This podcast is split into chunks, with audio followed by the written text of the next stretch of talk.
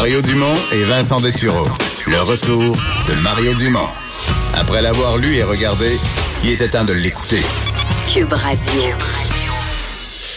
Et c'est l'heure de la chronique politique. Gilles Barry, bonjour. Bonjour Mario, ça va bien? Ça va On a très- eu une belle manifestation Oui. euh, vendredi. Oui, oui, oui. Là, tu te demandes, est-ce que l'environnement va devenir une, une nouvelle guerre de religion? Ouais, une nouvelle guerre de religion en vue, Mario. On se croirait un peu, surtout les semaines ou les mois qui ont précédé euh, ce grand événement. On se croirait peut-être à l'aube d'une nouvelle guerre de religion avec ses évangiles, ses épîtres, sa grand-messe, son pontificat qui règle tout ça, ses prêtres, ses évêques, ses apôtres, ses ayatollahs, ses servants de messe. Alors, la perception, c'est que c'est peut-être une nouvelle croisade humanitaire pour certains groupes, puis particulièrement la gauche progressiste, qui a laissé et abandonné euh, le long du chemin les travailleurs, les travailleuses, la lutte de classe, puis s'est emparé de deux choses. La lutte euh, pour la diversité et les changements climatiques. Alors, il faut comprendre, Mario, que le Québec, si on met ça dans le contexte, dans le contexte canadien, dans le contexte continental, dans le contexte planétaire, par prorata de la population, c'est quand même un des peuples, une des sociétés qui est moins, qui émet le moins de gaz à effet de serre, en tout cas au Canada et sur le continent. En Amérique, oui, en Amérique du Nord. En Amérique. Bon. Sa matrice euh, d'énergie renouvelable qui est exemplaire dans le monde à cause de son hydroélectricité, à cause, il faut dire merci à Robert Bourassa, qui avait anticipé, il n'avait pas nécessairement anticipé le problème qui nous confronte aujourd'hui, mais il y avait quand même, contre vents et marées, lancé un grand chantier, un grand projet qui aujourd'hui place le Québec avec un des meilleurs bilans euh, dans le secteur de l'environnement au monde. Parce qu'il a, il a su tenir tête aux environnementalistes de l'époque. Ben, exactement. Puis je vais revenir tantôt sur eux et elles. La question suite à la grande marche, c'est quoi la suite? Alors moi, je crois qu'il faut s'attaquer à deux choses. Il faut s'attaquer au GES, bien sûr, mais il faut s'attaquer à l'environnement euh, en, général, parce qu'un problème nourrit l'autre. Et il y a deux objectifs qu'il faut essayer de, solutionner, c'est notre réduction à notre propre dépendance au pétrole, en tenant compte, et le premier ministre Legault l'a dit très, très bien, Mario, il faut tenir compte de la géographie québécoise et de ses particularités. Alors, faut jamais oublier que le Québec, c'est un territoire qui est cinq fois grand comme la France, avec 8 millions d'habitants. C'est facile pour les gens du plateau Mont-Royal puis d'Outremont de faire le, le tour de leur comté en boboune en avant-midi, mais c'est pas le cas dans Rouen-Noranda-Témiscamingue, dans le bas du fleuve, en Gaspésie, en Côte-Nord.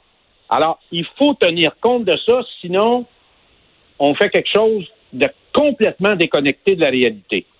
L'autre élément important, Mario, c'est définitivement la stratégie pour l'électrification des transports. Le Québec dispose dans ses mains de trois cartes stratégiques pour la construction de véhicules électriques. Il dispose de l'électricité, de l'aluminium et du lithium.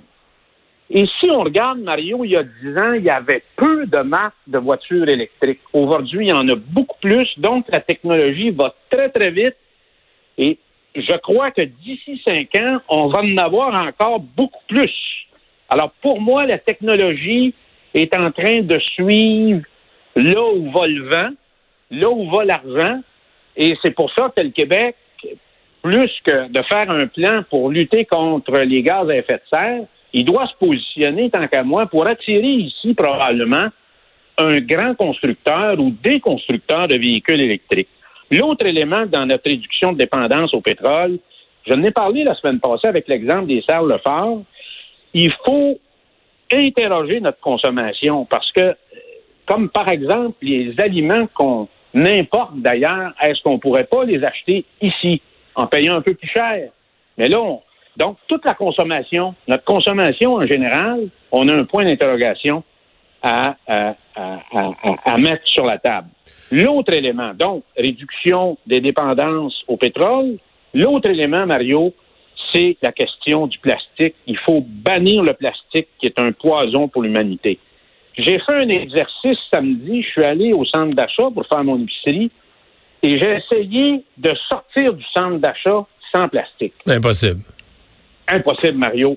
Alors, je me mais, suis mais, mais regarde, tu, tu me parles de religion, là, puis ça m'intéresse, parce que la religion a ses symboles, là, mais dans le cas du plastique, le symbole, l'équivalent de la communion, là, c'est le sac. Tu comprends?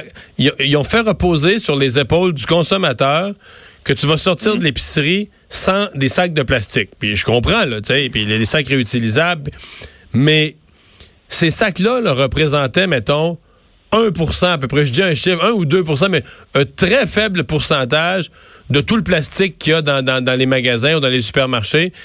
Et on, on- on- c'est comme on s'est donné bonne conscience en, C'est agissant sur un symbole, puis on le fait porter. Ouais. On le fait porter entièrement sur les dos, sur le dos du consommateur, là. pas des producteurs, pas des emballeurs. Non, c'est c'est le consommateur qu'il faut qu'il amène ses sacs. Puis une fois ça réglé, on semble s'en laver les mains en disant bon, ben c'est Ben correct. ouais, mais on- on n'a rien fait. Moi, je vais acheter- tu voulais acheter du jambon dans un sac de plastique, puis je vais aller au comptoir, je vais acheter des tranches. Ils te le remettent dans un sac de plastique. Donc, ça finit pas. Donc, c'est, c'est, il y a, y a un gros virage à faire. Ça va prendre une nouvelle réglementation. Il y a beaucoup de pédagogie et d'éducation à faire, mais c'est pas juste en enlevant le sac de plastique qu'on va, qu'on va régler le, le problème. C'est l'autre élément, Mario, puis je vais finir là-dessus, qui est, qui est à mes yeux très important. Le clergé environnemental, il est prêt à faire quoi dans tout ça? Il est-tu prêt à faire son bout? Puis je vais donner un exemple. Parce qu'il se regarde bien le nombril, puis il, fait, il donne des leçons à bien du monde.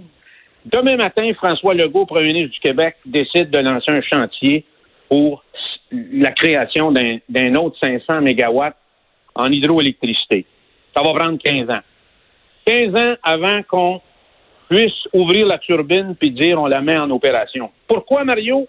Parce que dans le processus d'acceptation environnementale, il y a deux organismes. Le BAP, Pêche et Océan Canada, qui sont écrasés par une bureaucratie digne des soviétiques. Hydro-Québec là, a des hangars de données puis d'études. Tu pourras faire du ski sur le top de la dernière étude puis descendre jusqu'en bas. On exige tellement de choses. Les biologistes, les environnementalistes font des dizaines de millions là-dedans. Oui, parce qu'ils se font, ils se font payer pour participer. Ils se font payer pour participer aux consultations, mais ça, le public, c'est pas ça, je pense. Non, il sait pas ça. Puis en plus, il, il- il- tu sais, c'est une business pour eux autres. Pire que ça, Mario, c'est tellement déconnecté du réel, puis je caricature, on est rendu quasiment à additionner les plis dans le cul d'un ours à LG2 pour être sûr qu'on va satisfaire les gens qui surveillent du coin de l'œil, là, qu'est-ce qui va se passer avec les ours? Même chose avec les maringouins, puis les crapauds, puis les grenouilles, puis euh, la mouche noire, etc., etc. Alors, est-ce que les, les gens qui décrivent, qui disent urgence, urgence, parce que là, 15 ans, on a le temps de mourir, d'étouffer, est-ce qu'ils sont prêts à mettre de l'eau dans leur vin? Donc, qu'ils accélérer, prêts avoir accélérer le développement d'un projet hydroélectrique, raccourcir les études environnementales pour qu'il soit prêt plus vite pour, pour vendre de l'électricité à New York qui va former des usines de charbon? Exactement. Et tantôt, de toute façon, Doug Ford ne sera pas là à vie. On va en vendre en Ontario, puis on va faire des interconnexions. L'autre phénomène, c'est que le gouvernement du Québec a fermé Gentilly, qui est la seule centrale nucléaire qu'on avait au Québec. Comment se fait-il que les environnementalistes n'ont pas dit on va faire notre bout, nous aussi? On ferme la centrale nucléaire, on va vous sacrer patience pour les 500 nouveaux euh, mégawatts qu'on va créer avec l'hydroélectricité, parce que les environnementalistes ont toujours été les mêmes. Ils sont contre l'hydro, ils ont été contre l'éolien, puis tantôt va apparaître le solaire, ils vont sortir les pancartes pour contester ça. Alors, quand je dis nouvelle religion, ben, moi, j'attends de leur part, Mario, qui, qui ait un discours constructif et euh, qui arrête pour certains ou certaines, là, qui arrête de se pavaner en faisant la morale à tout le monde, y compris à notre premier ministre. Puis ce qu'on attend de leur part, c'est qu'ils mettent sur la table des propositions concrètes pour qu'on puisse mettre de l'avant un plan qui va être complexe pour répondre à des questions extrêmement complexes.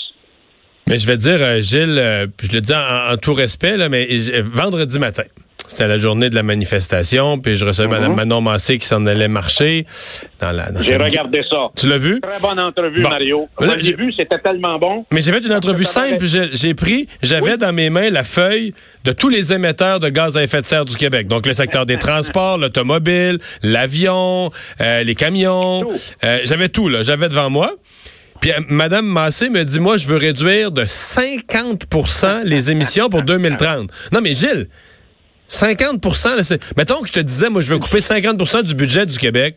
Gilles, tu vas venir t'asseoir à côté de moi, tu vas prendre le budget, tu vas dire Mario, montre-moi ça. Qu'est-ce que tu coupes en santé? Qu'est-ce que tu coupes en... C'est ça que tu m'as demandé, hein? Mais pourquoi on le demanderait pas? Moi, je veux savoir en gaz à effet de serre, qu'est-ce qu'on va couper? Et tu as vu dans l'entrevue que à pas beaucoup, pas beaucoup. On n'arrivait pas aux 50% Je pense que à la fin de l'entrevue, j'arrivais pas à 10% Fait que là, Ben, c'est, on, s'en, va où avec ça? Je, ouais, je sais, on s'en va c'est où avec ça? Tu sais, on parle, on parle, on va réduire de 50% 60% tout le monde fait des surenchères, puis personne n'a de proposition concrète, puis ils veulent pas dire la vérité à la population parce qu'ils savent que les gens vont, si on leur dit on va multiplier par 10 la taxe sur l'essence, les gens vont se sauver en courant. Parce que c'est ça la question, Mario. Hein? Est-ce qu'on est prêt à payer le prix véritable de l'énergie que nous consommons? Ça, c'est la question. Et je pense, Mario, l'attitude que tu as eue avec elle la semaine passée, c'est l'attitude que les gens doivent avoir avec elle pour la questionner, la ramener dans ses, discours qui tiennent pas la route, mais pas pantoute. Alors, euh, et on va voir que là, il y a des gens qui se rendront même pas au premier but. Soyons généreux, c'est peut-être rendu entre le premier et le deuxième, mais je pense que c'est ça qu'il faut faire. Il faut les questionner puis les ramener à leur pronostic qui, malheureusement, euh, rejoignent un peu la vision politique de Justin Trudeau, le monde de Walt Disney. Merci Gilles. Salut. Merci. On s'arrête. Bonne journée. Le retour de Mario Dumont.